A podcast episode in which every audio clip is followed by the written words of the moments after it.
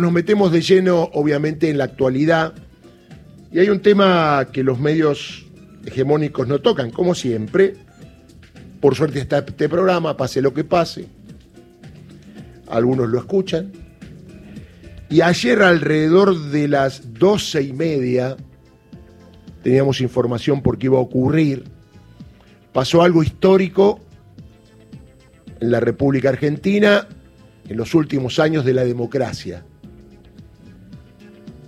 una comitiva del Congreso de la Nación fue hacia la Corte Suprema de Justicia llevando cuatro oficios. Uno destinado a Ricardo Lorenzetti, otro a Carlos Rosenkrantz, otro a Horacio Rossetti y otro a Juan Carlos Maqueda. Y la verdad que al ciudadano común por ahí que está con sus problemas le debe padecer, ¿qué onda? El Congreso de la Nación les comunica que ha comenzado su juicio político. Usted podrá decir es una formalidad, pero es fuerte institucionalmente. El Congreso les comunicó lo que se resolvió como corresponde desde el punto de vista legal y administrativo a cada uno de los jueces que están acusados de mal desempeño y comisión de delitos podría ser como cortesanos casados. Generalmente son ellos los que libran oficios a los ciudadanos, o son los jueces de primera instancia, o los camaristas, para hacerles saber, en ese caso, que tiene una causa penal. Acá el Congreso de la Nación, uno de los poderes, les hace saber que tienen derecho a defenderse. Usted entiende lo que le digo, ¿no? A los cuatro supremos, un tribunal político, si usted quiere, como es la Cámara de Diputados, al cual desprecian los miembros de la Corte, les dice, señores, el expediente está a su disposición, pueden nombrar un abogado defensor y pueden declarar eventualmente cuando sean citados.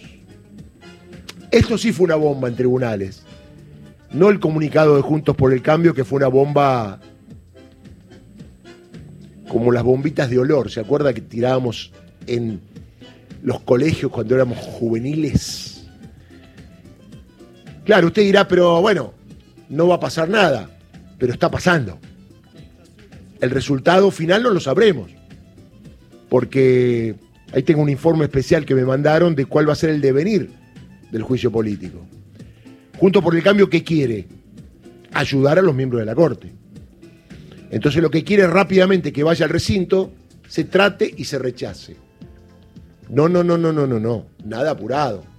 14 pedidos de juicio político, 62 denuncias y un montón de gente que tiene que declarar. Testigos, empleados de la Corte Suprema de Justicia, que los conocen a todos los camaristas, un señor que se llama Marchi, que manejaba el dinero en la Corte y que de repente lo fueron cuando llegaron los dos miembros de la Corte que puso Mauricio Macri por decreto, Carlos Rosenkrantz y Horacio Rosati. No sabe el clima que había ayer en la Corte, ¿no? Y siempre la Corte trata de que esto no se sepa. Siempre el mensaje a Juntos por el Cambio es, traten que no salgan los diarios. Los tipos quieren vivir al margen de lo público. O sea, el Poder Judicial que tiene que dar la cara, sus miembros quieren vivir al margen de que los conozcan. Si yo le pregunto a usted, ¿tú conoce la cara de Juan Carlos Maqueda? La cara de Horacio Rosati se hizo conocida hace poquito.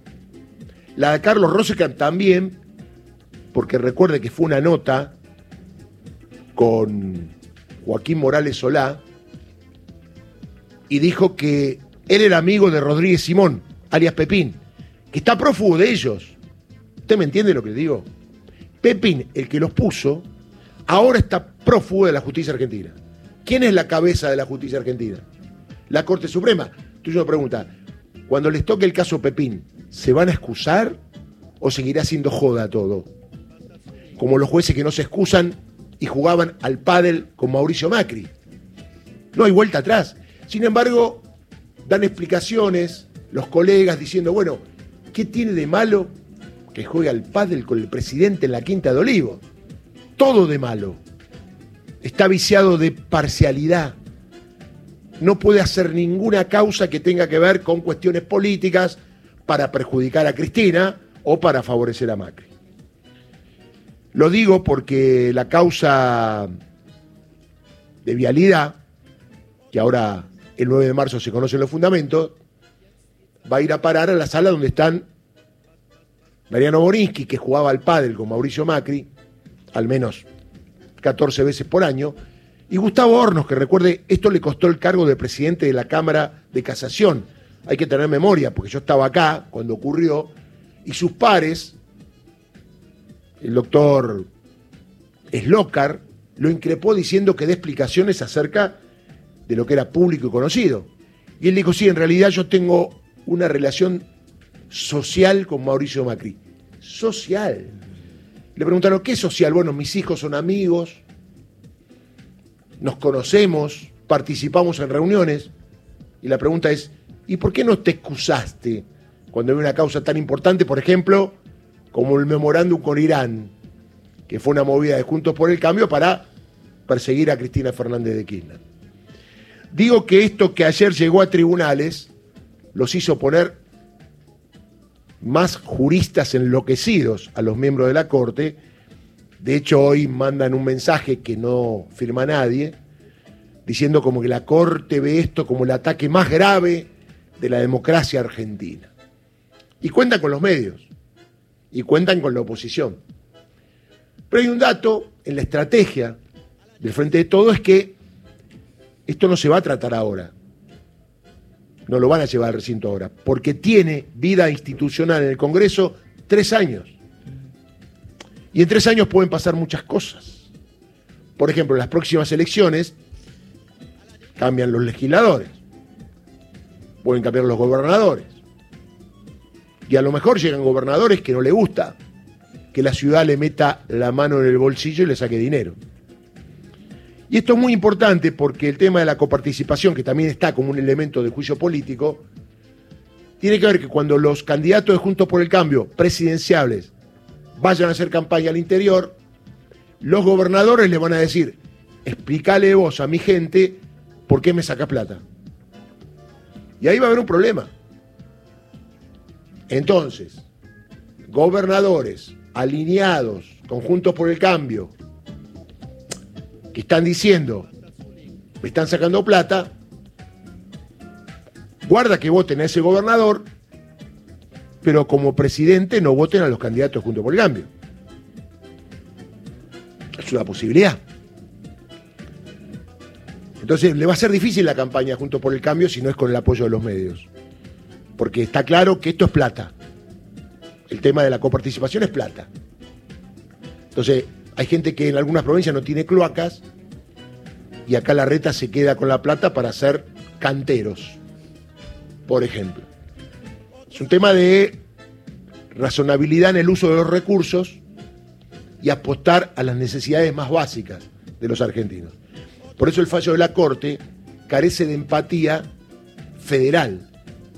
Tiene una empatía a la ciudad de Buenos Aires a donde están afincados y obviamente tiene esa relación espuria, preocupante, como cuando resolvieron mandar a los chicos al colegio cuando había pandemia, y muchos otros casos donde la Corte lista para los mandados siempre tiene una buena relación con Horacio Rodríguez Larreta. Así que ya comenzó el juicio político, habrá que ver si los miembros de la Corte nombran abogados.